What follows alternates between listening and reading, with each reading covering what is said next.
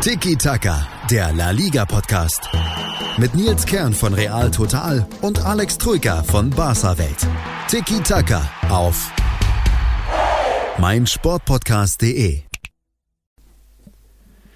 Test, Test, 1, 2, 3. Alex, kannst du mich hören? Klappt das? Ja. Ah, das ist ja besser als bei der UEFA, Mensch. Tiki-Taka fortschrittlicher als der Euro Europäische Fußballverband. Schönen guten Tag da draußen. Hier ist Tiki-Taka, euer La Liga-Podcast bei meinsportpodcast.de. Und ja, manche sind überrascht. Hö, heute Freitag schon Tiki-Taka, ist ja eigentlich ein normaler Tag. Aber Real Madrid spielt ja heute Abend erst noch, aber der Kalender ist ein bisschen zu eng, es ist ein bisschen zu viel passiert in der Liga, jetzt auch noch Champions League und äh, ich bin morgen ein bisschen verplant. Also heute schon die Aufnahme, auch gleich mit dem Hinweis, dass ich das Spiel von Real Madrid heute um 22 Uhr gegen Alaves natürlich wie üblich auch später noch auf YouTube besprechen werde. Also alle Gedanken zum Spiel, Kontroversen, was auch immer da passiert beim 4-0-Sieg der Königlichen, Angst hört ihr danach später auf dem Real Total YouTube-Kanal. Da nur schon mal der Hinweis. Servus, Alex. Ja, servus. Ach, ich bin ja auch dabei. ja, hi.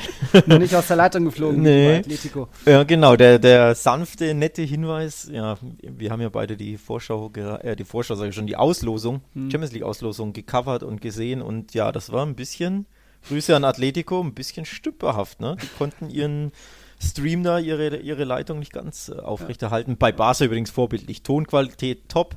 Alle mit der Maske sitzen da ja, zu fünf. Bei La Casa de Papel. Genau, in voller, in voller Mannschaftsstärke. Also, hier muss ich mal Barca loben, ausnahmsweise. Ja, ja bei Barca hat es geklappt. Real Madrid ja auch irgendwie die eine Verbindung nicht geklappt mit dem Butragueño, aber bei Atletico beide Male nicht. Ich glaube, PSG hatte auch Probleme mit Leonardo. Also, hm, das geht besser. Das Ligo, geht besser. Eva, aber was besser geht und schlechter geht bezüglich Auslosung, schauen wir uns gegen Ende dieser jetzt schon 42. Folge an. Erstmal natürlich La Liga total volles Programm. Es gab teilweise mehr Rot als im, Span als im Stierkampf. Allein am Mittwoch sechs Platzverweise in zwei mhm. Partien. Ein Absteiger steht fest. Wir haben das zweitschnellste Tor in der Liga in dieser Saison. Wir, ich habe nochmal geschaut bezüglich des Elfmeter-Rekords, was wir in der letzten Folge besprochen haben. Und ja, das wird interessant. Und ja, zwei, ich, mir fällt kein anderes Wort ein als krasse Torwart-Stories haben wir, inklusive Karma bei Celta Vigo. Darauf könnt ihr euch freuen, liebe Zuhörer. Und auch schon ein Trainer für die neue Saison steht fest. Also volles Programm. Wir gucken aber, bevor es so richtig losgeht, gucken wir erstmal nochmal runter in, in, die zweite Liga. Das hatte mich auch mal interessiert, ob es da schon Entscheidungen gibt. Und klare Ansage, eigentlich gibt es nur eine Entscheidung bislang, nämlich dass Racing Santander sicher abgestiegen ist. Ansonsten alles mathematisch noch offen. Es gibt viele Mannschaften, die können noch sowohl absteigen als auch noch an den Aufstiegsplayoffs teilnehmen. Also eng, enger Segunda Division. Ja, da ist es tatsächlich auch super, super spannend. Ähm, ich verfolge immer wieder die Spiele im, im Ticker beziehungsweise schaue quasi täglich auf die Tabelle, weil das ja wirklich, wirklich krass ist in, in Liga 2. Also ich bin auch gespannt, wer da aufsteigt. Drückt dem einen oder anderen Team die Daumen, aber ich glaube, das mhm. auszuführen würde jetzt wahrscheinlich zu lang dauern, oder? Ja, also man kann schon sagen, Cadiz ist ja. so gut wie durch. Huesca auch noch mit besseren Karten. Das sind die beiden direkten Aufstiegsplätze und dann in der Segunda Division die Plätze 3, 4, 5 und 6 machen dann unter sich den letzten Aufsteiger aus. Also dann ohne Rele Relegation mit dem drittletzten aus der Primera Division, was ich an sich auch irgendwie ganz cool finde. Also es hat mich jetzt Bundesliga auch wieder ein bisschen gestört, dass Werder gegen, war es Heidenheim? Ja, ja. das dann doch irgendwie vergleichsweise einfach lief wieder für den Bundesligisten. Also ich finde es so cooler, wenn es da nochmal Playoffs gibt zwischen vier oder zwei zwei Zweitligisten, die dann den letzten Platz unter sich ausmachen, als wenn dann doch noch der Bundesligist, der eigentlich eine scheiße Saison hinter sich hat, sich dann noch retten kann. Aber egal, das ist La Liga. Und da kämpfen eben jetzt noch Saragossa, Almeria, Girona und Rayo Vallecano um den letzten verbleibenden Platz. Aber wie gesagt, andere können auch noch das erreichen bei noch drei offenen Spieltagen und auch im Abstieg Lugu, Numancia und Extremadura aktuell noch auf den anderen Abstiegsplätzen. Zum Glück sind andere Traditionsteams wie Gijon, Las Palmas, Malaga, Deportivo La Coruña mittlerweile mehr oder weniger gerettet, gesichert. Das sah nach der Hinrunde nicht ganz so danach aus. Hm. So, und jetzt schauen wir, wer sich in La Liga retten kann. Machen da aber noch einen kleinen Sprung nochmal zurück zum 34. Spieltag, denn da haben wir ja am Montag aufgenommen und dann gab es am Abend noch ein Spiel und wir sagen ja öfter mal, das haben wir noch nie erlebt im Fußball und das war schon wirklich verrückt, was da noch zwischen Eibar und Sevilla passiert ist. Also Sevilla hat das Ding 1-0 gewonnen, dabei hatte Eibar 19 zu 8 Abschlüsse, also hätte sich durchaus auch einen Punkt verdient gehabt und dann, falls ihr von dieser kuriosen Szene noch nicht gehört habt, schaut es euch später nochmal bei The Zone an. Ich erkläre es euch kurz. Erst äh, zweite Hälfte, Spieler A macht Tor gegen Spieler B, 56. Minute, 1-0. Und dann Nachspielzeit, Spieler B schießt und Spieler A pariert. Hm. Äh, jetzt fragt ihr euch, wie, wie, wie, ist das jetzt gemeint? Aber es war wirklich so. Ocampos hat das Tor gemacht mal wieder, einer der Retter bei Sevilla, Dimitrovic geschlagen und dann war es dann in der Nachspielzeit soweit, alle Wechsel ausgeschöpft, aber Sevillas Watschlik sich verletzt, musste raus und Ocampos ging ins Tor und dann kam es tatsächlich zu der Szene, zu noch einem Abschluss. Ausgerechnet der Eber-Keeper kommt da zum Abschluss und Ocampos pariert. Also, what? Verrückte Szene, oder wie hast du das empfunden? Ja, geile Szene, ne? Also, ja. was war es, die 100? Ja, der Minute, 101. Minute, glaube ich. Ja, ja, und ähm, ja, dann, dann rennt der Torwart da mit, nochmal mit vor Dimitrovic und hat sogar noch eine Chance und Ocampos pariert hier aus kurzer Distanz. Also total dramatisch, spannend, verrückt auch. Richtig, richtig cool und natürlich ähm, ja, bitter für, für Eber und glücklich für Sevilla. Mhm. Denn äh, ja, drei Punkte mehr für Sevilla, super, super wichtig im Kampf um die Königsklasse und Eber bleibt unten drin. Also diese späte Dramatik, die ist kaum zu übertreffen gewesen. Ja, das, das war schon verrückt. Also, hätte da dann Dimitrovic das Ding noch gemacht gegen den Feldspieler Ocampos, da, dann hätte es ja noch mehr Schlagzeilen gegeben als eh schon. So ist das ein bisschen unterm Radar verlaufen in Deutschland, glaube ich, aber unbedingt gerne nochmal anschauen. das, das, ist nichts Neues, leider. ja, unbedingt nochmal anschauen bei The Zone, das 1-0 zwischen Sevilla und Eber und dann eben mit dieser verrückten Nachspielzeit Ocampos pariert gegen Dimitrovic. Wir gucken weiter Abstiegskampf, denn Eber ist jetzt doch weiter mit unten mit drin oder konnte sich noch nicht so recht befreien, auch wenn sie sich jetzt vielleicht mehr verdient hätten. Aber sie bleiben da unten mit dabei und jetzt gab es am Donnerstag das mehr oder weniger direkte Abstiegsduell mit Leganes. Leganes jetzt eigentlich so gut wie abgestiegen, denn es gab im Duell mit Eber nur ein 0 zu 0. Und das Spiel ist wirklich, mhm. war nicht sehenswert. Ich habe es mir angeschaut. Parallel war noch Mallorca gegen Levante, da habe ich ab und zu eingeschaltet. Das war ein bisschen attraktiver, aber zwischen Eber und Leganes nur jeweils ein Schuss aufs Tor. Leganes wieder in diesem super defensiven 5-4-1, obwohl man so dieses, wie sagst du immer, Do or Die oder mhm. wie ist ja. die englische Beschreibung, Spiel hatte. Also das war wieder viel zu wenig. Da weiß einfach keiner, wie man Tore schießen soll. Ja, Serie ist weg, Braithwaite ist weg, Oscar Rodriguez immer noch verletzt. Und so gab es dann eben jetzt nur ähm, wieder nur ein 0-0. Und da kann man jetzt fast dann auch schon sagen, dass Leganes abgestiegen ist. Aber sich jetzt mit 36 Punkten da schon minimal abgesetzt, aber es bleibt eben spannend, weil Mallorca noch dabei ist. Aber gucken wir nochmal. Eber Leganes, hast du da noch was? Ja, das ist das, das, alte Problem. Wir besprechen es ja seit Wochen und Wochen und Wochen. Ne? Sie können keine Tore schießen. Viel zu viele Spiele ähm, enden torlos oder in, sie, sie schießen halt keins. Oftmals Drei Tore in den letzten, letzten sechs Partien. Genau, und das ist einfach leider zu wenig. Also sie halten gut dagegen, sie sind schwer zu schlagen. Unter Agire ja schon, aber du mhm. musst halt auch Tore schießen. Und äh, wir haben es thematisiert, das ist ihre Schwäche und dementsprechend werden sie leider höchstwahrscheinlich am nächsten Spieltag, glaube ich, auch rechnerisch absteigen.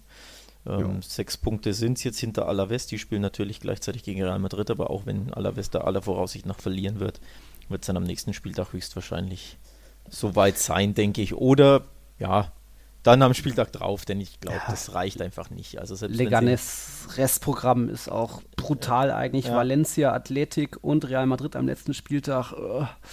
Da steht nicht mehr so viel Hoffnung ja. für den kleinen Wobei, wobei, apropos Alaves, die haben ja auch ein unfassbares Restprogramm. ja. Also die können es wirklich noch erwischen, über die müssen wir reden, weil mhm. wir haben in den letzten Wochen immer wieder über die drei da unten gesprochen, über Mallorca, Leganes und, und Espanyol und dann natürlich auch über Eibar, die du als Abstiegskandidaten getippt hast und Vigo, von denen wir mhm. beide uns einig waren, ja, die können sich noch irgendwie retten. Aber keiner von uns hat jemals Alaves erwähnt. Mhm. Plötzlich sind die 17. haben nur noch drei Punkte äh, Vorsprung und das Restprogramm ist brutal. Also heute am Freitag vor der Aufnahme im Di Stefano gegen Real Madrid. Genau. Danach daheim gegen Getafe, die in die mhm. Euroleague wollen. Danach in bei Betis, okay, noch am halbwegs mhm. das leichteste und dann kommt der FC Barcelona am letzten Spieltag. Herzlichen Glückwunsch. Herzlichen Glückwunsch. Also, puh, da kannst du halt auch gut und gern irgendwie mit einem Punkt aus vier Spielen heimgehen. Und ob das dann reicht, dann ja. muss, muss ich schon Mallorca blöd anstellen. Ne? Also, das kann für Alaves ganz, ganz bitter und eng werden. Genau, genau. Du sprichst es auch an, da muss sich Mallorca doof anstellen. Das haben sie eben jetzt in den letzten Partien nicht wirklich. Also da steckt noch sehr viel Leben drin. Mhm. Ma äh, Mallorca hat auch wieder Heimstärke bewiesen. Jetzt wieder 2-0 gegen Levante gewonnen. Sieben Punkte aus den letzten drei Heimspielen generiert. Das ist nicht unbedingt eine Absteigerquote. Und da sind es jetzt eben nur noch diese drei Punkte auf Alaves, vier Punkte auf Vigo und Eber. Da ist schon noch was drin, auch weil man einen ja, jungen Japaner hat, der ein bisschen in Gala-Form ist. Also wieder ein starker Auftritt von Takefusa Kubo, der jetzt mit seinen 19 Jahren schon bei vier Toren und fünf Assists in dieser Saison steht und wieder gegen Levante einen starken, auch kämpferischen Ein Auftritt abgeliefert hat. Drei Schüsse abgegeben, zwei Keypässe, zwei Dribblings. Das sind ordentliche Wer Werte für eine eigentlich defensive Mannschaft oder eine, die um den Abstieg kämpft. Mich überzeugt er, weil er einfach so ja, sehr ballsicher ist, sehr klar in seinen Ideen. Er ist an fast allen Angriffen beteiligt, traut sich was zu, mal einen Fernschuss hier, holt einen Elfmeter raus. Und das mit auch einer großen Menge Demut. Wo, woran mache ich das fest? Es gab jetzt wieder so einen, einen, Wechsel, wo er sich vor Trainer Moreno verbeugt hat. Er spricht tolles Spanisch, ist einfach einer, der nicht abgehoben ist oder meckert, sondern einfach, der liefert auf dem Platz. Und ansonsten hört man nichts von ihm. Da irgendwie ein ziemlich sympathischer Typ, dieser Kubo. Hm. Und hm. hat jetzt ein wichtiges Tor geschossen zum 2-0 gegen Levante. Genau. Ja, also auch da hier ne, spielt gut und schießt immer wieder ein entscheidendes, entscheidendes Tor. Und das Schöne war tatsächlich danach, ähm, den Jubel zu sehen. Er ist, äh, Kubo ist zur Trainerbank gerannt, hat da, ich glaube, den Betreuer, den Trainer und sonst äh, die halbe Mannschaft umarmt. Also das allein an diesem Jubel hat man gesehen, da ist noch Leben in der Mannschaft, die glauben noch an sich. Äh, da geht tatsächlich noch was. Mhm. Ähm, das haben auch die, die Kubo, glaube ich, selbst gesagt, dass sie daran glauben, solange wie es möglich ist und äh, ja, sie an die Rettung noch fest glauben. Und jetzt wird es aber richtig schwer am Sonntag in Sevilla. Mhm. Das ist auch spannend. Ja. Dann kommt immerhin noch Granada, der andere Aufstieger nach Mallorca. Und ja. dann letzter Spieltag bei Osasuna. Hm, kann klappen, je nachdem, was heute auch mit Alaves bei Real Madrid passiert, was mit Eber noch passiert. Also aber Mallorca sollte man noch nicht aufschreiben. Espanyol ist eben fix als Absteiger jetzt schon. Das schauen wir uns gleich nochmal genauer an bei dem Spiel von Barca. Leganes so gut wie weg vom Fenster und Mallorca der andere Aufsteiger. Mal schauen. Hm. Weiß nicht, wie ist deine Hoffnung so? Was sagt dein Gefühl? Boah, hm. tatsächlich schwierig, weil ich hätte mit Mallorca nicht mehr gerechnet. Hm. Ähm, und wie gesagt, die, ja, die Abwärtsspirale bei Alaves ist schon, schon bitter. Die haben jetzt wie viele Spiele nicht gewonnen? Boah, jetzt. Seit Restart nur ein Spiel gewonnen und sechs verloren. Ja, also da sieht es nicht gut aus. Trainerwechsel natürlich äh, ja. zeig, zeigt schon, dass sie ja, ein bisschen verzweifelt sind und äh, quasi den letzten Strohhalm da irgendwie ziehen wollen. Mhm. Ähm, dementsprechend, ja, boah. Übrigens, hier jetzt, jetzt habe ich es ein Tor in den letzten, also fünf Niederlagen am Stück und da haben sie nur ein Tor geschossen. Boah. Alaves. Also ja. das ist schon gegen Granada, Valladolid, Osasuna mhm. und Vigo kein Tor schießen können. Also das sind ja jetzt nicht unbedingt die Krachermannschaften, das sind ja alles Mittelmaß bzw. Absteiger. Und gegen die Mannschaft nicht nur komplett zu verlieren, sondern nicht mal ein Tor zu schießen. Mhm. Das ist schon krass. Also dementsprechend, da sieht es echt nicht gut aus bei Alaves. Alaves ist zudem die zweitschwächste Auswärtsmannschaft, hat nur neun Partien aus 17 Auswärtsspielen geholt. Und wenn man auf die Bilanz gegen Real Madrid guckt, elf der letzten zwölf Duelle hat Real Madrid gewonnen. Dann gab es mal einen 1-0-Sieg 2018 von Alaves, aber das macht alles nicht wirklich Hoffnung für heute Abend und auch nicht für den Rest der Saison. Aber wer weiß, neuer Trainer, neues Glück. Garitano ist weg und jetzt eben Juan López Muniz im Amt. Vielleicht gibt es ja die große Überraschung. Real hat ja Abwehrsorgen, gucken wir gleich nochmal später drauf. Aber Alaves, ja, der Abwärtsstrudel scheint noch weitergehen zu müssen. Ja, wir hatten dann auch noch Thema Abstiegskampf Celta. Und die haben sich gegen Atletico zu einem ja, 1-1 gekämpft. Da kam es eben jetzt am 35. Spieltag zum zweitschnellsten Tor in La Liga. Alvaro Oha. Morata war da zur Stelle nach 51 Sekunden. Und jetzt die eine Million Frage, wer hat das schnellste Tor in dieser Saison? Erzielt. Da kommst du nicht drauf. Boah. In dieser Saison war das. ja, ja. schnell. Eins war noch schneller. 45 Sekunden statt jetzt 51 Sekunden. Hm. Wenn du mich so fragst, muss es irgendwie ein Real Madrid-Spieler nee, sein, nee, oder? Nee, nee, nee. Nee, nee, nee okay. Es ist echt, ich wäre auch nicht drauf gekommen. Hab's, ich weiß es auch gerade nicht selbst mehr. ähm, es war von Retafe Marta. Okay. Und der hat gegen Valencia eben nach 65 Sekunden getroffen. Ich weiß nicht mehr genau wann, aber ja. Platz 3 übrigens ist ein Spieler von Barcelona. Der hat nach 64 Sekunden gegen Mallorca getroffen. Vielleicht weißt du das noch? Ähm, ja, Arturo Vidal. Genau. War ja erst neulich. Ja direkt nach dem Restart. Genau, genau. Ähm. Ja, also, Morata da auf Platz 2, Vidal auf Platz 3 und Marta noch mit dem schnellsten Tor in der Liga. Stark. Habe ich jetzt was gewonnen? Nee. Äh, nicht die Millionenfrage. Das nee, ach so, schade. Also, sorry, sorry. Atletico hat auch nichts gewonnen, aber hat jetzt auch nicht mehr so die ganz großen Druck. Natürlich ist aktuell jetzt Sevilla punktgleich vorbeigerutscht, aber mit sechs Punkten Vorsprung auf Villarreal sieht das ganz gut aus bezüglich Champions League. Und von dem her war für Celta dieser Punkt bestimmt wichtiger. Man hat jetzt 36 Punkte. Das sind eben diese, dieses vier Punkte Polster auf Mallorca noch nicht wirklich gerettet. Sieht okay aus. Ähm, für bei Atletico war es jetzt das 15. Remis in dieser Saison. Mhm. Also ich glaube, der Rekord lag mal bei 13 Unentschieden, so der Höchstwert bei Atletico. Das sagt wieder viel aus. Das sagt Trotzdem, viel aus, ja. Fußball war eigentlich okay. Wir haben sie ja öfter gelobt in den letzten Wochen und hat halt diesmal nicht sollen sein. Haben sie auch mal ein bisschen Kräfte geschont, Felix verletzt. Wie hast du das Spiel gesehen? Ähm, hinten raus wurde es richtig hektisch. Ähm, muss man sagen, da wollten beide Vereine immer wieder einen, einen Strafstoß, einen Handelfmeter und dergleichen. Ähm, Gott sei Dank ist da, der war unser Lieblingsthema, das leidige Thema, das auch in diesem in dieser Episode wieder zur Genüge besprochen wird, aber Gott sei Dank blieb er da stumm und auch der Schiedsrichter hat sich für mich äh, zweimal komplett richtig entschieden. Ähm, ich hatte aber tatsächlich schon Angst, dass es wieder ein paar ziemlich lächerliche, mhm. lachhafte Elfmeter gibt. Gab es Gott sei Dank nicht. Ähm, beim Tor von, äh, von Celta hatte, ich glaube, war es Bryce Mendes, der das Tor gemacht hat. Ich glaube, der hat. Der hat die Vorarbeit und Fran Beltran, äh, Beltran hat dann den Schlappen okay. reingehalten. Genau, ein bisschen Glück. Ich glaube nicht, dass er das so wollte. Vor allem wusste er gar nicht, was er da wollte, um ehrlich zu sein.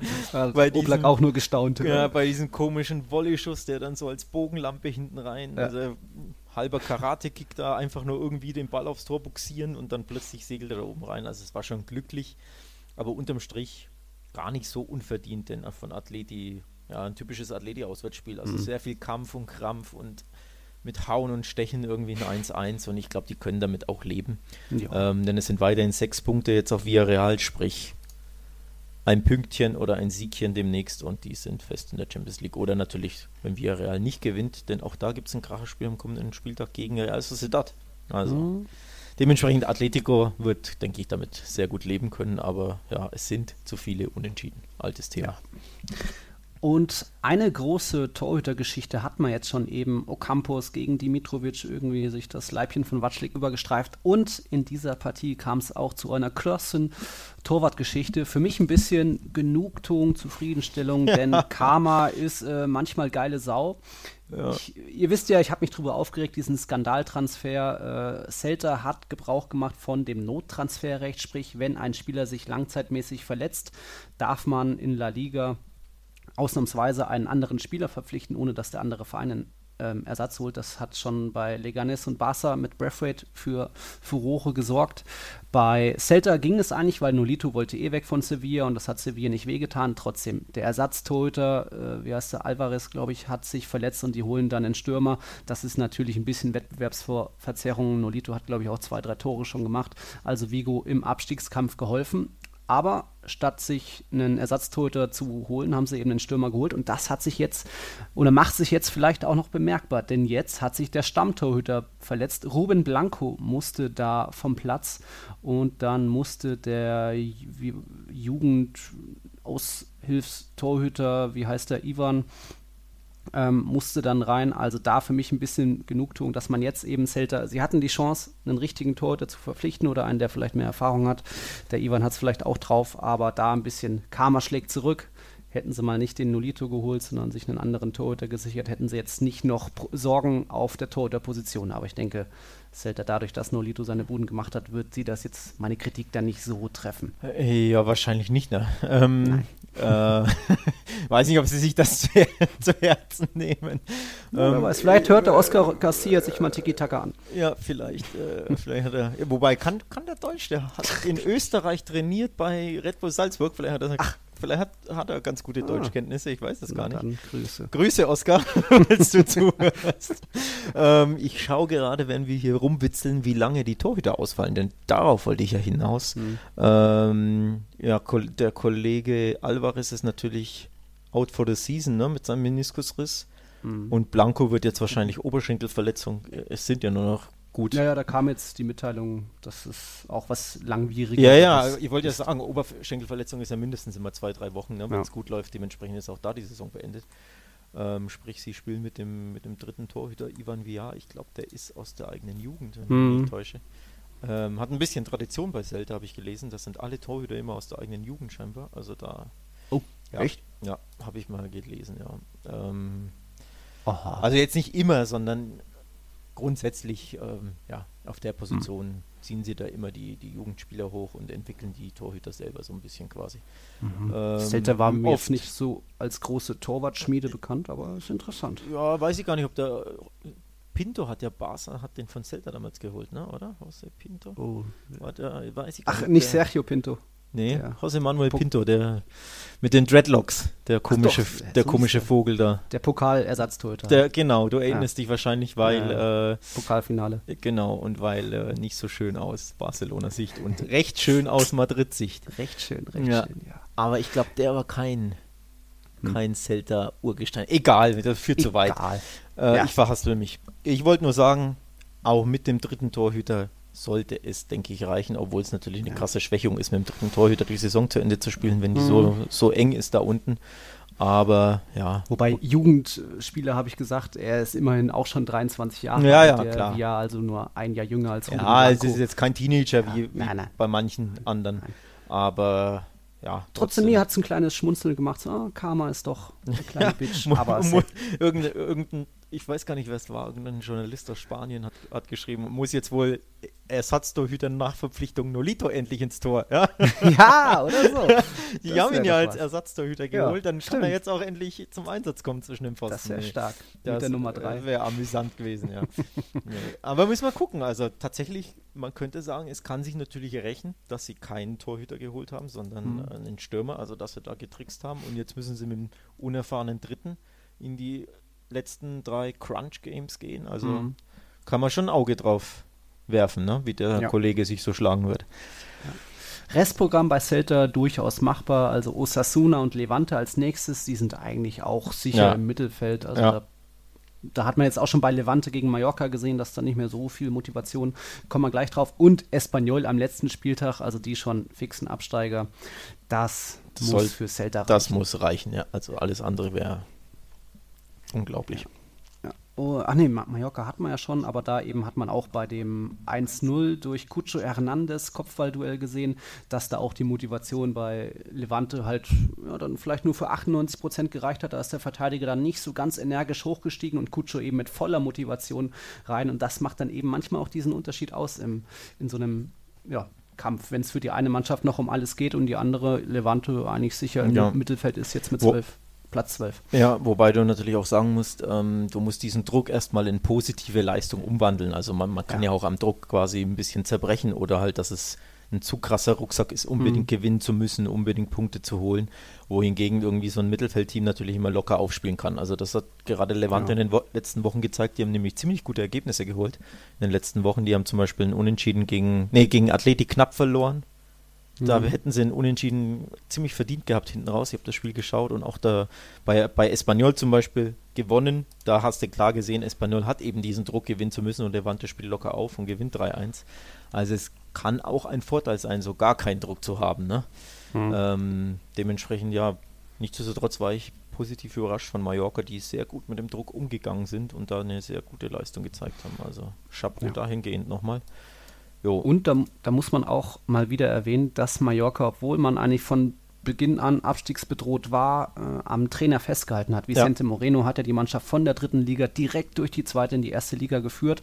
Und während Espanyol jetzt bei fünf Trainern in den letzten 14 Monaten steht ähm, und auch bei Leganes, bei Alaves jetzt Vigo wurden Trainer gewechselt, ähm, hat Mallorca da eben fest, dran festgehalten und Zeichen, es kann auch so gehen.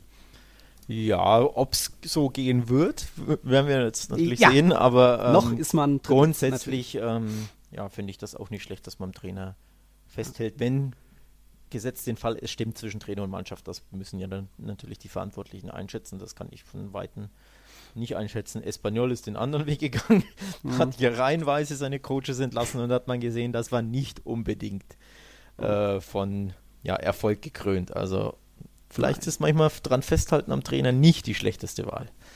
Nee, ja. genau. Sollen wir über Espanyol direkt auch ich würde mal eine Pause machen. Wir Ach hatten jetzt Abstiegskampf und jetzt kommen ja noch die, die Spiele mit den roten Karten und ja, auch noch mal ein bisschen was zu Espanyol. Also, liebe Leute, gleich geht's weiter. Hm. Hm.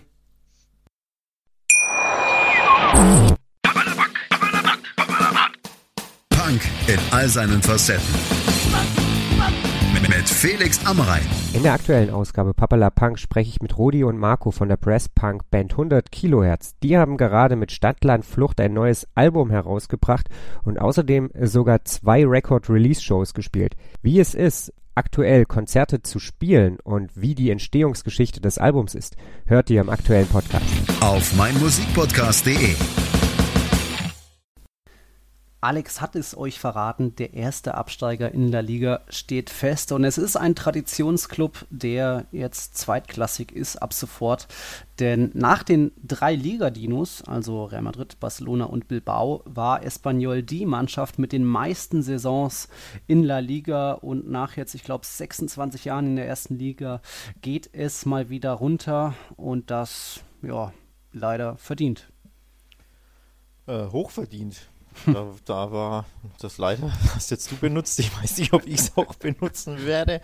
Ähm, ja, nee, es ist, es ist hochverdient. Punkt, sag ich mal. Punkt. Ne? Also, Punkt. ja, Trainerwechsel, ähm, kein guter Fußball, die ganze äh, Saison über schon da unten drin. Ja, so geht's halt, so geht's halt nicht, ne? So steigt ja, man du ab. hast schon Du hast ein paar Gründe angesprochen. Dazu kamen natürlich auch herbe Verkäufe. Borja Iglesias im Sommer abzugeben an Betis. Da hat man einfach vorne keinen Knipser mehr. Auch Raul de Thomas wurde im Winter geholt, konnte das nicht mehr wirklich diese Lücke füllen. Der Chinese Wulai auch nicht. Der Chinese. Ge generell das Thema Chinesen ist ja der Präsident Chen Yan Sheng ist da im Hintergrund bei Barcelona, äh, Espanyol. Also da auch läuft vielleicht nicht ganz alles so und mit Fokus auf das Sportliche, wie das sein sollte. Ähnlicher Fall auch Valencia mit eigentlich mit einem Eigentümer, der einfach von nicht direkt aus dem Fußballfeld kommt.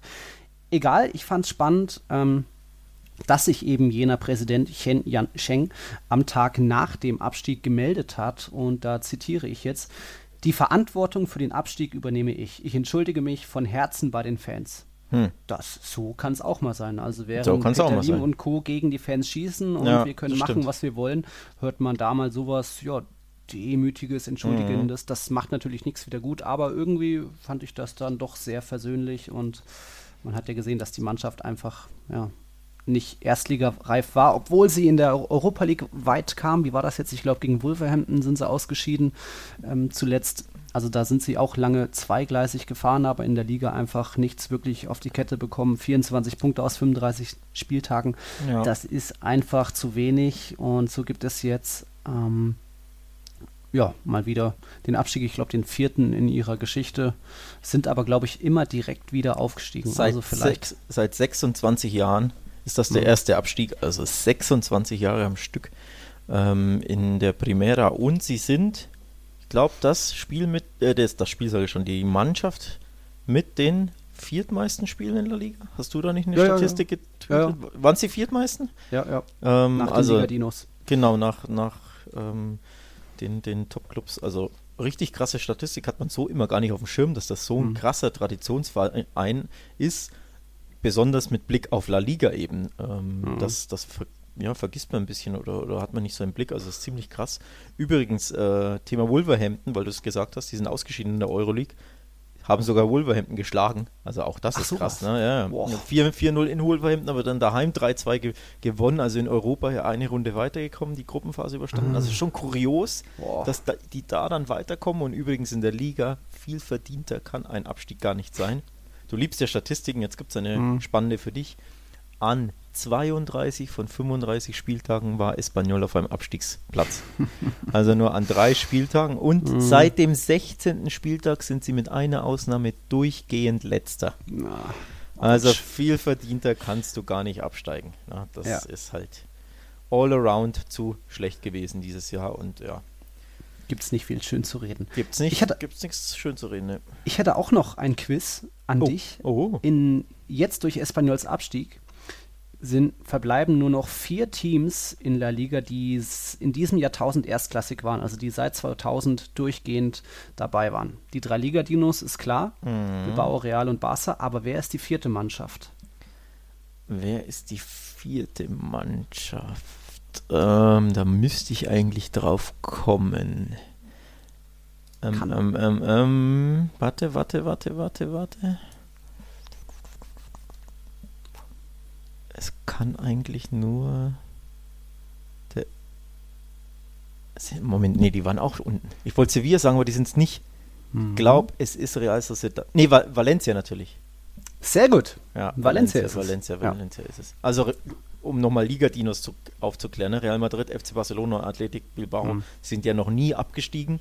Also das sind die, die drei Liga-Dinos, von denen wir immer sprechen. Und das Kuriose ist ja eben tatsächlich, dass Atletico Madrid und der FC Sevilla, also zwei europäische Granten, wenn man so mhm. möchte, die immer wieder Champions League, Europa League spielen, dass die zwischendurch abgestiegen sind. Ja. Ziemlich, ziemlich krass. Atletico ähm, um die Jahrtausendwende auch. Genau, wann sind die dann das getippt haben? Wann sind die hochgekommen nochmal? 2002. Die, was sind, boah, ich hab's immer das nicht so nicht mehr. Ja. Abgestiegen sind sie 97, 99, ja. 98, irgend sowas, ne? glaube ich. Irgendwie Boah, sowas. Dann setzen wir uns schon wieder mit den ja, Nesseln hier. Ganz schnell Thema wechseln. Oder wenn der andere Kale das Ja, wird. ganz schnell, ganz schwierig. ähm, nee, aber tatsächlich äh, krass, dass es immer wieder ein, ja auch große Vereine in Spanien äh, erwischt mhm. und darauf wollt, wolltest du ja abzielen mit deiner Quizfrage. Ja. Ähm, also das ist schon erstaunlich und ja, apropos große Verein, auch Espanyol, so blöd das klingt, ist ein großer spanischer Verein und ihn erwischt jetzt eben nach 26 Jahren wieder. Also schon ziemlich erstaunlich. Genau. Und jetzt schauen wir mal genauer auf das Spiel. 1-0 hat Barca ja gewonnen, Luis Suarez das Tor gemacht, aber es ging erst so richtig los nach zwei Platzverweisen. Äh, Minute 50, Ansu Fati frisch eingewechselt, geht schon wieder zum Duschen und drei Minuten später leistet sich dann auch Paul Lozano gegen Piquet einen Aussetzer. Also schon zwei klare Rote, oder? Ja, so schnell hintereinander in sehr ähnlichen ähm, Abläufen oder die Situation war jeweils sehr ähnlich. Beide mal Fuß drüber gehalten, einmal eingesprungen, einmal mhm. äh, ja, am Boden so ein, richtig drauf gehackt quasi auf den, was war auf den, äh, aufs Schienbein von Piquet. Mhm. Ähm, ja, kann man auch anders reingehen, sage ich mal. Ne? Ja. kann man ein bisschen eleganter lösen. Ja. Nicht mit so einer offenen Sohle. Also oh, da kann auch mal schnell so ein Schienbein, so eine Wade irgendwie. Also ich sag's mal, ich sag mal, bei Ansu Fati war es jugendlicher Übermut. Hm. Ähm, der glaube ich nicht, dass das auch nur annähernd Nein. möchte. Der will halt da den Ball erobern, springt dahin, ja. will halt den in der Luft ähm, äh, ja, gewinnen den Ball und ähm, dadurch, dass er ihn erwischt. Das ist ja der, der Unterschied. Ne? Normalerweise sprichst du dann nur von hohem Bein oder gefährlichem mhm. Spiel. In dem Moment, dass er ihn aber voll erwischt hat, ähm, wird es halt dann äh, ja, die, die nächste Farbe quasi. Und vor allem hat sich der Schiedsrichter ja genau das angeschaut. Da müssen wir auch noch drüber reden. Thema war, ähm, vom Ablauf her habe ich ein paar Bedenken, ob das so korrekt ist oder ob das so mhm. ablaufen sollte. Denn, dann bitte. Ja, denn was er natürlich macht, ist, er schaut sich die Bilder nochmal an, um das quasi zu, oder der War hat ihn darauf hingewiesen, schaut sie nochmal an, um das äh, richtig wahrzunehmen, denn er hat erst gelb gegeben und der War hat ihm gesagt, boah, das ist mehr als nur äh, ja, gefährliches mhm. Spiel, sondern er erwischt ihn voll mit der Sohle in der Luft. Dann rennt also der Schiedsrichter Monuera, glaube ich war es, rennt mhm. raus und schaut sich aber eine Millisekunde nur ein Standbild an des Ganzen. Also nicht mal die, das Bewegtbild, die komplette Szene aus verschiedenen Wiederholungen, wie es halt abläuft, sondern er schaut sich ein Bild an. Oh, da ist der Kontakt, rennt sofort wieder weiter und gibt dann äh, die rote Karte.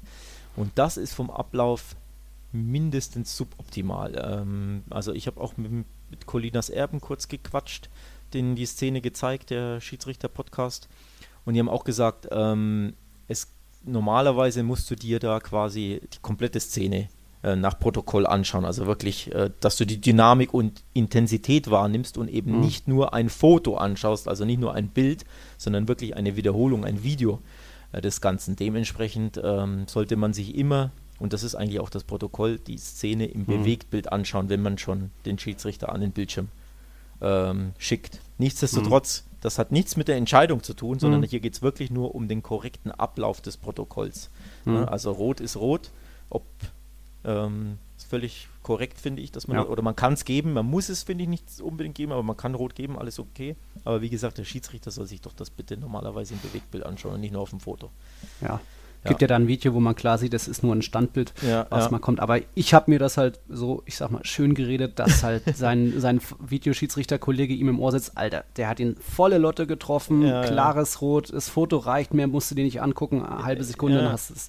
Also ja, unglücklich stimme ich dir zu, gesagt, aber es ändert nichts. Vom Ablauf her, normalerweise sollten sich die Schiedsrichter da mhm. ähm, die Szene nicht in dem Bild anschauen, weil Bilder einfach verzerren und täuschen können. Also du hältst ein Bild an, ein Frame an und alles sieht immer super gefährlich und krass aus.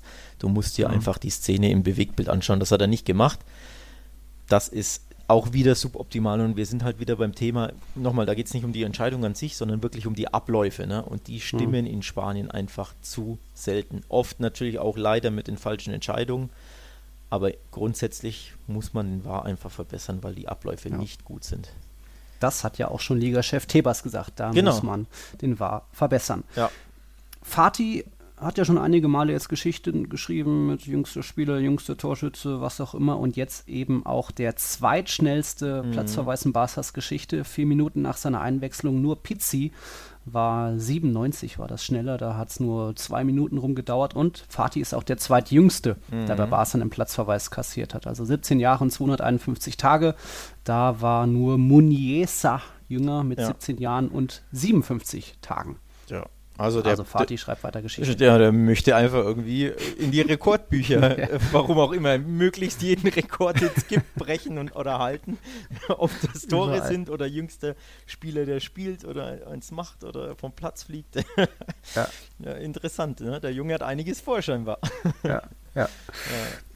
Das Thema Platzverweis kommt vielleicht auch. Ähm, klar, es ist ein Derby, es geht hitzig her, er geht schon mit mega Motivation, wird er eingewechselt und es ist eigentlich nicht verwunderlich, dass es rote Karten gab, denn das Derby in Barcelona ist das Derby in La Liga mit den meisten Platzverweisen. Das Was? waren jetzt die roten Karten 52 und 53. Habe ich natürlich von dem Twitter-Experten Pedrito Numeros oder Pedro Martin, glaube ich, sein voller Name. Und selbst da, das sind mehr Platzverweise, diese 53, als im Sevilla Derby 44 und genauso auch im Madrid-Derby auch 44 Platzverweise gab es da schon. Jetzt weiß ich nicht, ob da auch gelb-rote Karten dazugehören. Ich glaube nicht. Das wäre dann vielleicht ein bisschen zu wenig. Aber klare rote Karten, 53 im Bas Barcelona-Derby. Das hätte mich jetzt auch, wundert mich jetzt auch. Ja, habe ich, ich auch ehrlich auch. gesagt nicht mitbekommen. Ähm, mhm. Höre ich jetzt zum ersten Mal von dir. Dementsprechend bin ich jetzt etwas baff. Aber. Ja. Ja, ja. aber, aber so ich, ich habe den Tweet gefunden, ja. Äh, äh, Mass Expulsiones heißt es hier, also Platzverweise. Dementsprechend glaube ich schon, dass Gelb-Rot dabei ist, weil er mhm. schreibt ja extra Expulsiones, also Platzverweis und nicht Tarjetas Rojas. Ne? Mhm. Ähm, dementsprechend, ja, generell glaube ich, Gelb-Rot und Rot wird da dabei sein. Also schon krass, hätte ich auch nicht gedacht. Mhm. Ähm, da hätte ich tatsächlich Weiß ich nicht, ich glaube, ich hätte, wenn du mich. Hättest mal wieder eine Quizfrage hätte wieder ein Quiz machen Ja, hätte mir gut gefallen. Ich liebe Quizfragen. Ich glaube, ich hätte tatsächlich auf Sevilla Betis getippt, weil das die mhm. Andalusier sind, heißblütig ja. wie sonst was. Ja. Ähm, und Barca ist und ja eigentlich nicht bekannt dafür, zum Beispiel äh, oft äh, Platzverweise und Karten zu kassieren. Dementsprechend hätte ich bei Barca. meist sind die beiden Teams weiter auseinander als jetzt die beiden Sevilla-Teams, wo es ja. auch mal um einen Platztausch geht. Genau, genau. Dementsprechend hätte ich da gesagt, okay, Espanyol hat vielleicht einige kassiert, aber Barca mhm. eigentlich wenige. Und bei Sevilla und Espa äh, Betis, die hauen sich komplett die Socken wund, äh, wund und Real gegen Atletico hätte ich auch gesagt, da geht es so ab. Mhm. Dementsprechend hätte ich das andersrum getippt. Also hm. kurios, ne? Tja. Tja. Again what learned. Ja. Espanyol jetzt weiter ohne Sieg. Ich glaube, der letzte Sieg gegen den Stadtrivalen war von 2009. Die 22 Spiele danach Barca immer gewonnen oder unentschieden gespielt. Hinrunde war es, glaube ich, ein 2 zu 2. Jetzt eben das 1-0. Durchaus etwas glücklich. Espanyol mm. mit ein bisschen mehr Abschlüssen, aber es sollte nichts mehr ändern am ja, Abstieg in die zweite Liga. So ist es. Du noch was zu dem Spiel? Ja, so, willst du was vom, zu Barca hören oder? Der soll, soll, ich ein bisschen, soll ich ein bisschen meckern, wie langweilig die wieder gespielt haben und uninspiriert und langsam und träge ja. und öde und und Pflichtsieg. Ja, also. Das ist schon so, eine schöne Zusammenfassung. ich wollte es gerade sagen, ich habe es jetzt kurz und prägnant zusammengefasst. Nee, es war wieder äh, wenig los. Die zwei roten Karten waren so kurze ja, Aufwecker. Mhm. Ansonsten mhm. ist wirklich sehr, sehr wenig passiert. Ähm, Espanyol hat das tatsächlich gut gemacht. Ähm, also zumindest defensiv nach vorne kannst du dann mhm. immer sagen, ja, warum spielt ihr nicht offensiv? Weil ihr müsst ihr gewinnen. Die wussten ja vorab, mhm. mit einem Unentschieden oder einer Niederlage sind sie abgestiegen. Da könntest du ja. dann schon fragen, warum spielt ihr nicht auf Sieg? Weil was könnt ihr schon ja. verlieren, ne? Aber sie haben sich für einen anderen Weg entschieden. Im Endeffekt so schlecht war die Taktik nicht, nicht denn in der ersten Halbzeit hatten sie die beiden größten Chancen und die, die klaren Chancen. Mhm. Dementsprechend ging die Taktik fast auf. Aber ja, als sie dann 0-1 zurücklagen, kam dann recht wenig hinten raus, ein kleines Aufbäumen, aber ein bisschen. Also für eine Mannschaft, die sonst die absteigen kann in dem Spiel, war das dünn. Und Barca hat halt wie Real Madrid nur das aller, aller Nötigste gemacht und mehr halt nicht. Ne? Hat gereicht. Hat gereicht. Schon komisch. War ja wieder MSG vorne und ja. zuletzt, wo war das? Villarreal, Villarreal. haben sie noch überzeugt, weil mhm. Villarreal vielleicht auch dann zu schwach war. Ja. Egal, da, aber da haben wir die Kombinationen geklappt. Messi mit der Sohle auf Griezmann, Chip, mhm. Tor. Wesentlich schöner, attraktiverer Fußball als da jetzt gegen Espanyol. Ja, da siehst du mal. Äh, Villarreal hat nicht so kompakt verteidigt. Espanyol hatte nur das eine Ziel, hinten dicht mhm. und sonst nichts. Hier teilweise mit acht Mann im und am Strafraum, da wird es halt einfach für alle schwer.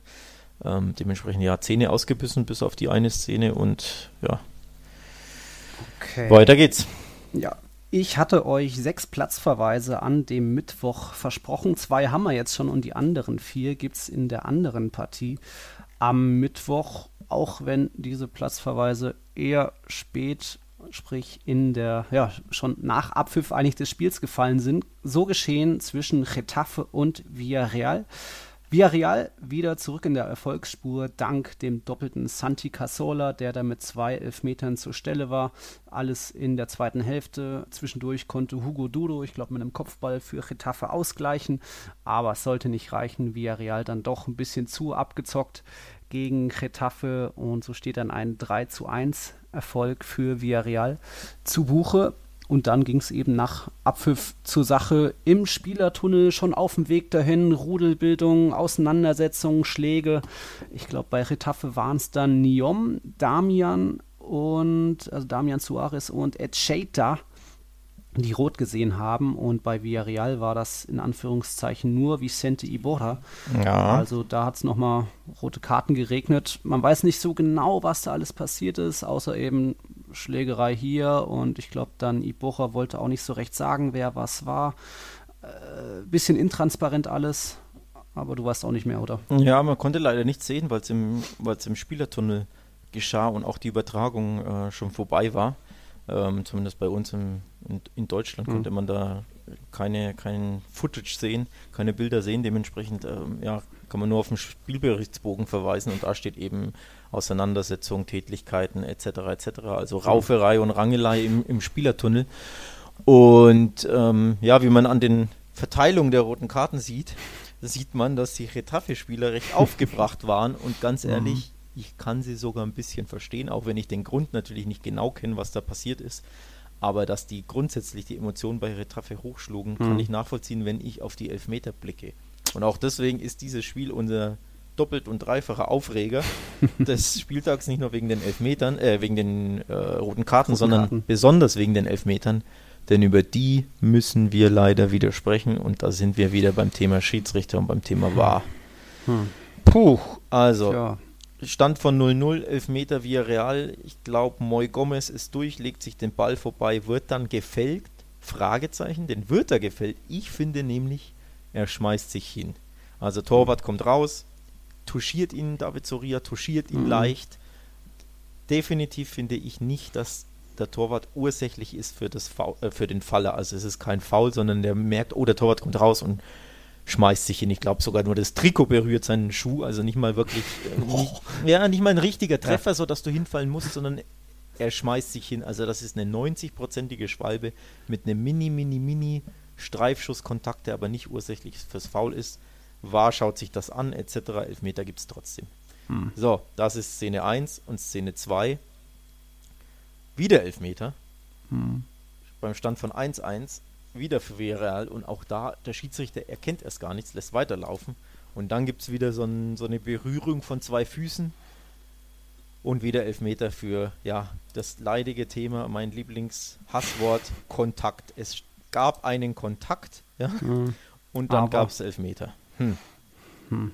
Reicht das? Reicht das? Das ist die Frage. Also Villarreal fühlte sich betrogen, ich kann das tatsächlich nachvollziehen. Also ich hätte tatsächlich beide Elfmeter nach Ansicht der Bilder nicht gegeben. Ich kann zum Beispiel noch verstehen, warum man den ersten in Realgeschwindigkeit pfeift, weil das so ein typisches ist. Spieler, hm. genau, Spieler legt sich einen Ball um den Torwart, Torwart hm. stürmt raus, schmeißt sich hin, erwischt ihn dann nur leicht und dann gibt es Elfmeter. Aber wenn du wirklich, wenn du Zeit hast, dir das Zeug auf dem Bildschirm anzuschauen, musst du, finde ich, bei beiden zum Schluss kommen, nee, das reicht einfach nicht, das ist zu hm. wenig. Mhm da sind wir beim Thema Fußball. Ist das noch ein Kontaktsport oder ist, ist jeglicher Körperkontakt und wir sprechen wirklich von Berührungen, von Touchierungen teilweise, sind die wirklich verboten mittlerweile. Denn ja. scheinbar kommt man dazu in Spanien zu diesem Schluss und das macht den Sport kaputt und in dem Fall hat es halt richtig krasse Konsequenzen für, für Villarreal und natürlich für Retafe, denn das war ein unfassbar wichtiges Spiel. Da spielte der, was war es, Fünfter gegen Sechster, glaube ich, ne? Und mhm. Retafe durch die Niederlage Retafe ist jetzt die. Überholen können. Genau, und für Retafe ist durch die Niederlage die Champions League futsch. Und jetzt bibbern sie um Platz 6 quasi. Also es war wirklich, da geht es um Millionen, bis zu von mir aus 20 Millionen geht es in dem Spiel. Solche mhm. krasse äh, ja, Folgen hat, haben diese Entscheidung. Und da kannst du, finde ich, nicht so lächerliche Tuschierelfmeter geben. Rand over. Ja, so. ich, ja, ich kann dir auch weder widersprechen noch was hinzufügen. Also es bleibt ein schwieriges, leidiges Thema auch. Mhm. In, interessant bei Villarreal, sie sind die Elfmeter-Könige in der Liga jetzt schon mit elf Echt? Strafstößen, ja, also mhm. die Nummer 10 und 11 in dieser Partie. Santi Cazorla hat 7 und 8 jetzt verwandelt. Ich glaube auch Moreno durfte mal ran und ein anderer hat noch verschossen. Also ja, insgesamt kann man da vielleicht auch mal Santi Casola erwähnen, jetzt nach seiner Rückkehr und seinen zig Operationen. Mhm. Ähm, steht jetzt schon bei 14 Saisontoren insgesamt. Sein Topwert lag äh, bei der Saison 12, 13. Ich weiß gar nicht, wo er da gespielt hat. Malaga wahrscheinlich. Da hat er 15 Tore insgesamt innerhalb einer Saison gespielt und das ist schon, ja, ziemlich stark jetzt bei 14, erlebt seinen zweiten Frühling da. Ja, und leider erlebt er den wahrscheinlich nicht mehr in La Liga, denn ich habe gestern gelesen auf Twitter, dass er vor einem Wechsel nach Katar ah. steht, zum Club von Xavi. Oh, okay. ähm, Al-Sad, glaube ja. ich, ist es dann, ja. Ähm, dementsprechend, ich hoffe, dass es nicht so kommt. Das wäre wirklich schade. Also, mhm. du, du, sagst es selber, nach seinen zig Operationen, der stand vor der Sportinvalidität, ja. ähm, hat dann Arsenal deswegen verlassen, hat dann einen Vertrag bei Villarreal bekommen. Wahrscheinlich, ich spekuliere jetzt mal stark leistungsbezogen, denn sonst würde er jetzt wahrscheinlich nicht die Millionen in Katar bevorzugen. Denn nochmal, der, mhm. die könnten sogar in die Champions League einziehen, auch wenn es damit nichts wird, zumindest Euroleague werden sie höchstwahrscheinlich spielen, bei ja. jetzt sechs Punkten Vorsprung. Ja. Also er wird in Europa sogar wieder spielen, hat eine tolle Saison, ist der beste Spieler bei Villarreal in der Saison ja. mit Moreno zusammen, also fünfter Frühling sogar schon. Und dann nach einer Saison nach Katar gehen, fände ich schon mhm. sehr schade, aber ja. Ist mir jetzt auch neu, wäre wirklich ja, schade. Ja, schon schauen, für die Liga schon schade, ne? Ja. Xavi hat ja da verlängert jetzt bei Al-Sad. Wie war das? Bis 2021, wenn Och. just die Präsidentschaftswahlen beim FC Barcelona anstehen. Dann wäre mhm. er, wär er frei. Also, mhm. da hm. passt das eine Puzzle zum anderen und ergibt womöglich ein Bild. Aber, aber damit willst du sagen, nicht, dass er Präsident sein will, sondern dass ihn ein zukünftiger Präsidentschaftskandidat äh, genau, nach Barcelona genau. und deswegen auch die Wahl gewinnt. Genau, Victor, er, er, bandelt an mit Victor Font, also der ist mhm. der, der starke Mann von, oder ähm, persönlich befreundet mit Viktor Font. Font ist aktuell der Kandidat Nummer 1 und auch der mhm. einzige für die Präsidentschaftswahl und Font will eben äh, Xavi holen, also die machen da ein bisschen gemeinsame Sache, auch wenn sie es öffentlich so nie zugeben, aber hm. beide Aussagen ähm, deuten klar darauf hin, dass wenn Font gewinnt, Xavi wahrscheinlich 2021 installiert wird, denn der Vertrag von Setien geht auch nur bis 2021. Dann gibt es eine hm. Option, also von Vereinsseite, hm. sprich, wenn Font die Wahl gewinnt, kann er entscheiden, ob er Setien behält oder Xavi holt. Mhm. Dementsprechend äh, passt das ins Bild, dass Xavi exakt bis 2021 bei Al-Sad verlängert hat und dann im Sommer frei wäre. Okay. Also, so eine ich kleine Pep Guardiola-Sidan-Story. Punkt. Punkt ne? Wie, wie, wie sie dann bei Real es gemacht hat und Pep vorher bei Barca, könnte jetzt bei Xavi der Fall sein, 2021. Aber bis dahin passiert natürlich noch viel. Ne? Ja. Und dann könnte ja auch, äh, wenn Xavi bei Barca ist, vielleicht ist dann die Zeit für Raul gekommen. Ui, ui, ui. Das wäre ja auch mal. Die nächste Generation, oder was? genau, die nächste Generation ich, äh, während du geredet hast, habe ich hier versucht, nochmal was zu finden. Eine starke Statistik, Thema Elfmeter auch. Also die eine bringe ich euch gleich, aber hier gab es noch eine von wegen äh, Videoschiedsrichterentscheidungen pro, wie viele es pro Verein gab, wie viele es gegen Verein gab. Und ich glaube, Villarreal führt diese Tabelle klar an. Ich glaube, plus elf hatte ich da auch gelesen. Egal. Und ähm, Barca und Real waren beide im Mittelfeld bei so ziemlich ausgeglichen plus minus eins. Also haben sowohl viele gegen als auch viele für sich bekommen. Deswegen kann man da jetzt nicht klar sagen, dass Real mehr bevorzugt wurde als Barca. Aber oh, ich scrolle hier bei dem Marketo Lari, der retweetet so viel. Ich finde es nicht mehr, auch nicht bei meinen Likes. Egal, ich hatte euch eine andere Statistik versprochen, nämlich Thema Elfmeter-Rekorde. Hm wir hatten ja schon überlegt, so, oh, sind das jetzt schon mehr als in den vergangenen Saisons? Wurde ein neuer Elfmeterrekord erreicht? Noch nicht. Wir stehen jetzt bei 139 Elfmetern an diesen bislang 35 Spieltagen und der Rekord steht bei 141. Hm, also zwei noch, dann gab es so viele Strafstöße wie noch nie in Tja, La Liga. Und das wundert mich nicht, dass der gebrochen wird. Da denke ich, äh, ja, führt kein Weg dran vorbei, logischerweise. Ähm, wie gesagt, wundert mich nicht, denn so kleinlich wie die mittlerweile pfeifen, mhm. jeder Kontakt ist ein Elfmeter. Ähm, ja, passt ins Bild, leider. Ja, passt ins Bild, leider. Was noch bei uns in den Podcast passt, oh, ich sehe schon, es wird wieder eine lange Folge, das Spiel Betis gegen Osasuna, denn da gab es einen kleinen Befreiungsschlag. 3-0 gab es da plötzlich, ja, kann man sagen, geht doch Betis, warum nicht vorher Osasuna mit drei Toren geschlagen. Ähm, das war dann jetzt auch der sichere Klassenerhalt für Betis unter Interimstrainer Trujillo und direkt danach, jetzt wo sie ja, die, die Saison äh, 2021 in der Liga sicher haben, kam dann auch die Ankündigung für den neuen Trainer und es wird zu einem Comeback in der neuen Saison kommen. Manuel Pellegrini, alter Bekannter, hat Real Madrid trainiert, Rekordsaison übrigens mit 96 Punkten damals für die Königlichen, hat aber nicht 2009-10 zu einem Ligatitel gereicht, denn Barca war damals noch stärker. Pellegrini auch Malaga und Villarreal trainiert und jetzt dann eben zurück bei Betis, darauf kann man sich freuen. Ja, zuletzt hat er West Ham trainiert und da eher mit überschaubarem Erfolg, sag ich mal. Also eigentlich, ich fand ihn ziemlich enttäuschend, was er da bei West Ham gemacht hat. Ähm, vor allem was den Fußball anbelangt. Also mir haben sie wirklich viel zu oft zu bieder und defensiv gespielt. West Ham, wann immer ich die Spiele von denen sah. Dementsprechend mhm. bin ich da nicht so excited, was, was, die, was diesen neuen Trainer anbelangt. Also in meiner Timeline viele Journalisten etc. Mhm. oder La Liga-Fans und Follower freuen sich darauf, dass er wieder zurück ist, weil er wie gesagt einen ziemlich guten La Liga-Record hat, was du ja gerade angesprochen. Aber mhm. zuletzt, also ich meine, man muss auch darf auch nicht ja. vergessen, wie lange das her ist, dass er bei Real Madrid ja. diese, diese Zehn Jahre. fantastische Punkteausbeute hatte. Das ist schon eine lange Zeit. Ne? Also mhm. er ist auch schon ziemlich alt, wie alt ist er? 65 66. oder sowas. Dementsprechend oh, überzeugt mhm. mich diese Anheuerung nicht. Ähm, dazu noch hier drei Jahre, glaube ich, Vertrag bis 2023 hat Betis, glaube ich, geschrieben, wenn ich mich nicht täusche. Mhm. Ähm, weiß ich nicht, ob er meine erste Wahl gewesen wäre, um ehrlich zu sein. Also bin gespannt. Hm. Na gut, das werden wir dann sehen. Ja. Da auch doch noch ein kleines Quiz für dich. Also oh. im Benito Villamarin, wo jetzt das 3-0 stattfand, das ist das Stadion in La Liga, wo die zweitmeisten Tore in dieser Saison gefallen sind. 48, 58 Stück an der Zahl bei Betis und seinen Gegnern. Jetzt die Frage, was ist dann das Stadion mit den meisten Toren in La Liga in dieser Saison? Hm. 65 sind es. Also ich weiß natürlich, dass Barca die meisten Tore im Camp Nou geschossen hat, aber in der Regel kassieren sie im Camp Nou nie was. Ich glaube, sie haben nur 14 Gegentore kassiert daheim. Dementsprechend äh, müsste ich jetzt die Mathematik anwerfen und sagen, wahrscheinlich trotzdem Barca, auch wenn ich ein anderes Gefühl hätte.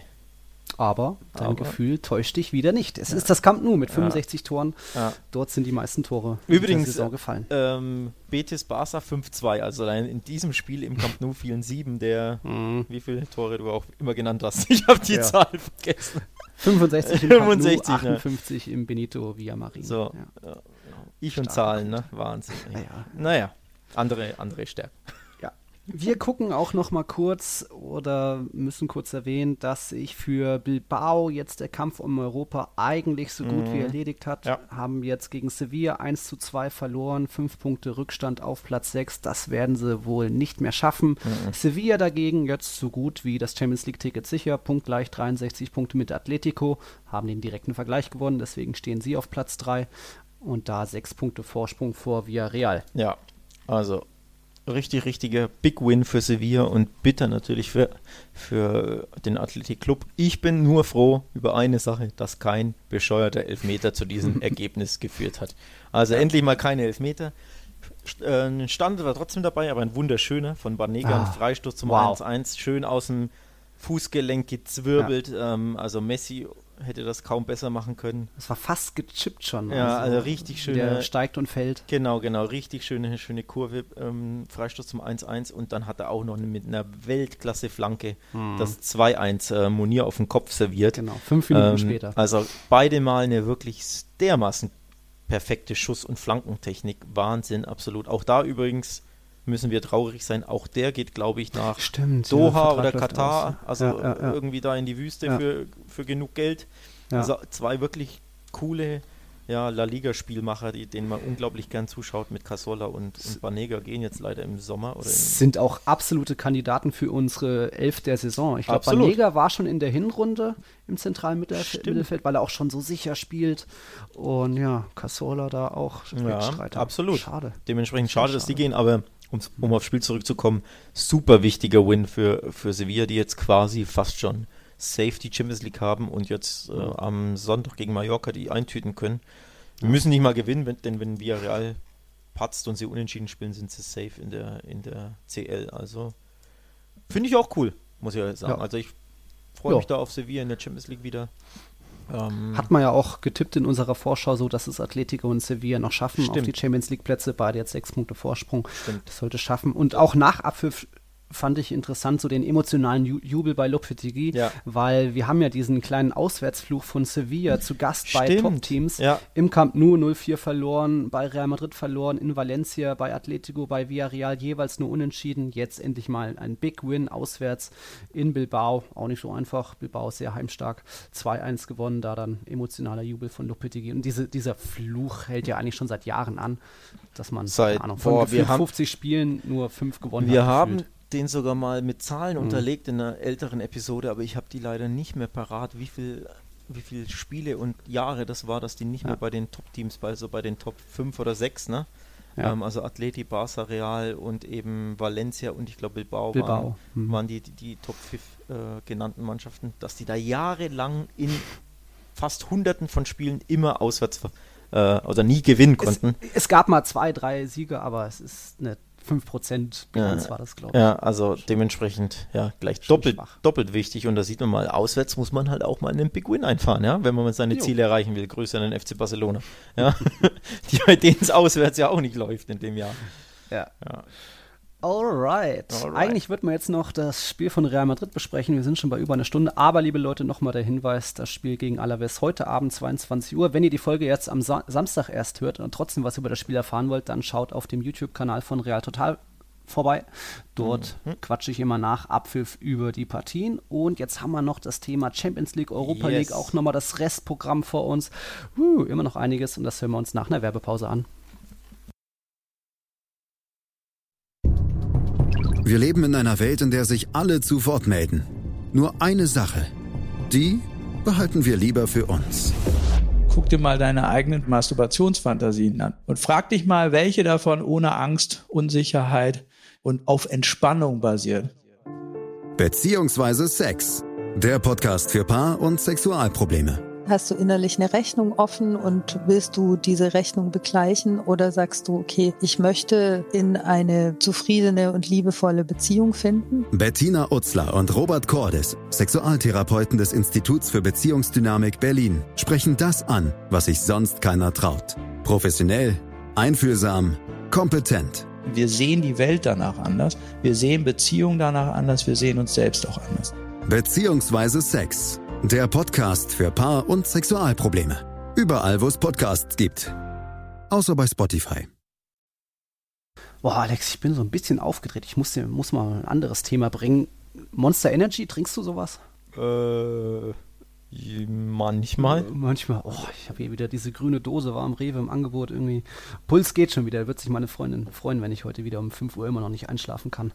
Ähm, aber ja, es gibt ja auch noch viel zu tun. Jetzt heute wieder Champions League Draw, mehr oder weniger mit guten Verbindungen nach Madrid, Paris und so weiter. Aber die Auslosung, boah, wir können da später auch noch über unsere Finaltipps reden. Ich habe da schon so eine klare Idee. Aber spannend schon mal, dass diese offenen Achtelfinalpartien, die es noch gibt, dass die dann auch im Viertelfinale ähm, zusammenfinden. Also Real Madrid muss eine 1-2-Niederlage gegen City drehen in Manchester, kann dann eben auf den Sieger der Begegnung Juventus gegen Lyon treffen. Vielleicht das Wiedersehen zwischen Real und Ronaldo im Viertelfinale mm. und Barca erst nochmal Neapel im Camp Nou schlagen und dann das dicke Ding, höchstwahrscheinlich die Bayern. Ja. Die haben ja was, 3-0 gegen Chelsea gewonnen. Ja, also so. viel schwerer, spannender, krasser, prestigeträchtiger könnte die Auslosung aus Sicht von Real und Barca nicht sein, denn es kann ja sogar zum Klassiko im Halbfinale kommen. Um Gottes Willen, das kann ja niemand wollen. Oder vielleicht doch. Also unfassbare Stories, du hast es angesprochen. Ähm, klar, man muss ein 1-2 drehen gegen City. Hm. Sollte das gelingen, klasse Story, könnte es ein Wiedersehen mit Cristiano geben. Bei Barca natürlich gegen Bayern das prestigeträchtige Spiel. Danach kann Barca beispielsweise den Klassiker vor der Brust haben oder auf Pep Guardiola treffen, mhm. falls City sich durchsetzt. Also ein Wiedersehen mit dem alten Highland. Oder es kann das Duell Messi-Ronaldo geben im Halbfinale. Also unfassbare Stories auf der einen Seite des Brackets und auf der anderen, hör mir auf. Ja, hör mir ja, auf einfach. Ja. Atletico ist durch. Ich, na, wobei, ja doch, eigentlich schon. Ja, Atletico hat es doch geschafft, ist ja schon durch jetzt. Gegen, ja, aber jetzt gegen Leipzig halt. Ach so meinst du das? Ja, genau, die treffen auf Leipzig und dann Atalanta PSG und die, einer von den vieren ist dann im, im ja, Finale. Also, hm. ja, also ich sag mal, der, die linke Seite ist etwas angenehmer, schöner, spannender, krasser als die andere. Etwas, ne? etwas ja. ja. Für Barca 1-1 im, im, Hinspiel, das sollte schon zu schaffen sein, wobei, hm, ja, weiß man nicht. 0-0 reicht ja, ne? Gott sei Dank. Ja, ja. ähm, da da wäre jetzt auch schon eine Frage an, an dich von mir. Auswärtsvorteil, also ein Heimvorteil gibt es ja jetzt nicht mehr. Sprich, heißt das jetzt für die Auswärtsteams wie Neapel, wie Real, wird es vielleicht leichter, Tore zu schießen? Was würdest du da sagen? Im Camp Nou meinst du? Oder, äh, oder Sowohl für Real in Manchester, weil keine Zuschauer, als auch Neapel im Camp Nou, äh, dass es da eben keinen Heimvorteil mehr jetzt gibt für die Gastgeber. Ja, ein kleiner, kleiner Nachteil hast du natürlich, dass du keine Fans hast, aber ich finde tatsächlich die Entscheidung ähm, ja, fair und die richtige von der Champions League, dass sie da die, die Rückspiele in die, in die Stadien nochmal vergeben. Also, mhm. dass die, die Mannschaften, die auswärts spielten im Hinspiel, dass sie im Rückspiel wirklich auch ein Heimspiel bekommen und erst ab dem Viertelfinale in Lissabon im Dalusch gespielt wird. Ähm, also finde ich eine gute Sache, eine richtige Entscheidung auch. Mhm. Ähm, ja, und dann, ab dann geht es in One-and-Done-Spielen, also ein Spiel, ein K.O.-Spiel, alles möglich zur Sache in Lissabon. One and Done, das sagst du immer. Oder Do or Die oder was hast du, du noch so? Ja, One and Done ist, glaube ich, der, das sagen die, die Amerikaner bei beispielsweise ihren Footballspielen oder ihren, ah. äh, was sind mhm. ähm, hm. Basketballspielen in der Jugend.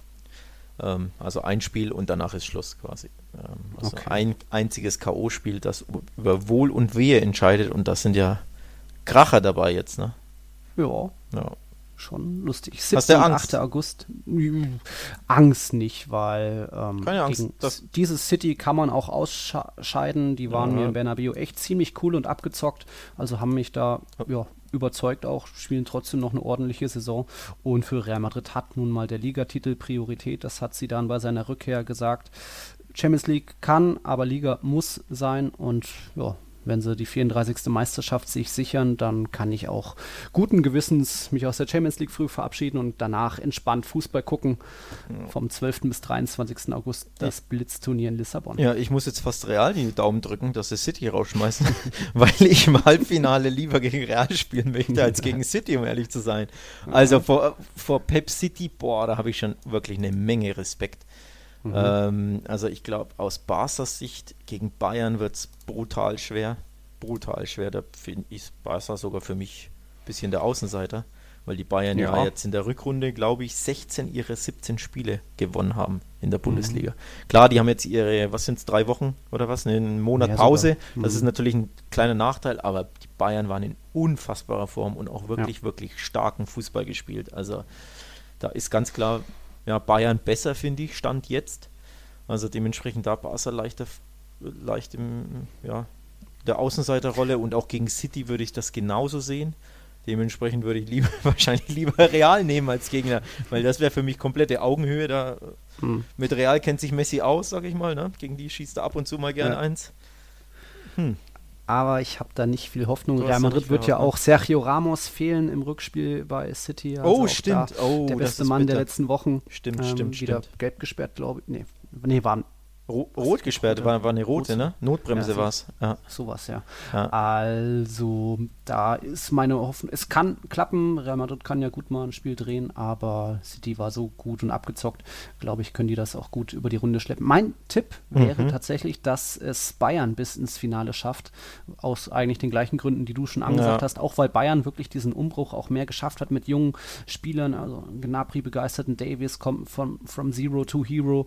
Von, mit dem Goretzka kann ich mich persönlich identifizieren. Lewandowski knipst ohne Ende, da stimmt es einfach irgendwie an allen Ecken. Dann kann man auch noch einen Perisic springen, der auch irgendwie noch seine Scorerpunkte hat. Also das sieht bei mir vom Kader aus fun funktioniert besser als bei Barca, als bei Real Madrid, was ich da so sehe. Ja. Aber wie, die Frage ist, wie sie die Pause überstehen. Ja, und vor allem ein Spiel ist halt die Sache, ne? Ähm, also sprich, du brauchst ja nur irgendwie einen abgefälschten Ball, hm. eine Ecke mal reinmachen oder mal wieder einen zwielichtigen Elfmeter bekommen und gewinnst das Spiel irgendwie 1-0. Das ist halt das, ne? Also K.O.-Spiele sind eh schon immer tricky und schwer zu, zu tippen und eng, aber dann ein einzelnes Spiel auf äh, neutralem Platz, das wird schon knackig. Also bin ich mhm. gespannt. Ähm, also wenn ich einen Tipp abgeben würde, nach aktueller Form so ein bisschen, ja, Bayern schon, Bayern und City im oberen Tableau und im unteren würde ich dann auf Atletico und PSG gehen, oder so, als die vier. Oh, PSG, echt. Hm. Ja gut, die haben nach. ja okay, aber sie haben halt das meiste Talent, ne? Wobei Atalanta ja. richtig stark ist aktuell. Die Und haben in einem jetzt, Spiel? Ja, die haben jetzt unfassbar viele Spiele am Stück, glaube ich, gewonnen, aber hm. naja, viel Spekulation, da äh, wird ja, ja noch einiges passieren in dem Monat und dann Genau. Mein Tipp wäre aber auch fürs Finale Atletico gegen Bayern, weil Atletico genauso viel rausholt aus seinem Kader und Real Madrid hat da noch zu viele Kaderleichen. Jetzt Rames Rodriguez wollte wieder nicht berufen werden in den Kader. Bell er, lässt sich berufen, aber sitzt dann halt auch entspannt auf der Bank. Also da stimmt nicht so viel ohne Ramos. Egal, für mich Finaltipp Atletico gegen Bayern, aber das werden wir bestimmt auch in einem Monat ja. uns dann nochmal genauer anschauen, wenn, denn dann stehen die Viertelfinalisten alle fest, alle Achtelfinalpartien dann gelaufen. Jo. Du noch was zur Champions League? Nee, machen wir Euroleague dann weiter. Euroleague, zwei Spanier noch dabei. Ja. Retafe gegen Inter Mailand und Sevilla gegen AS Rom. Da stand ja auch noch das Hinspiel aus, aber auch da hat die UEFA ja, gut entschieden, dass es nur ein Spiel sein soll dann auch in Deutschland sogar, ich glaube Köln, Duisburg, Düsseldorf und Schalke, also Gelsenkirchen, sind die Austragungsorte von diesem Blitzturnier. Mhm. Und da sollen dann am 5. und 6. August die Achtelfinalpartien über die Bühne gehen und dann vom 10. bis 21. August eben das Blitzturnier dann in Nordrhein-Westfalen. Ja.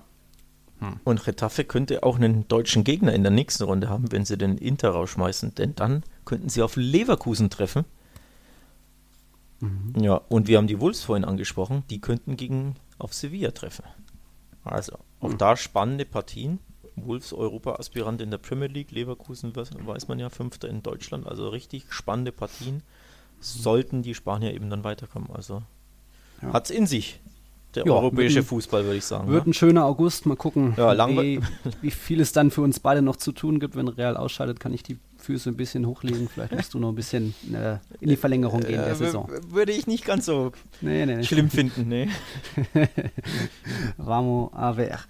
Thema Restprogramm. Puh, haben wir schon eine lange Folge. Ähm, Real Madrid eben heute gegen Alaves jetzt noch ein Punkt vor den Katalanen, egal was heute passiert. Ich habe ja gesagt, einmal werden die Königlichen schon auch noch stolpern. Ist es heute gegen das Alaves mit neuem Trainer. Real Madrid ja auch mit umgestellter Viererkette. Cavachal und Ramos sind gelb gesperrt, Marcelo verletzt, also wird, könnte es auch eine Dreierkette geben oder auch Lucas Vazquez als Rechtsverteidiger.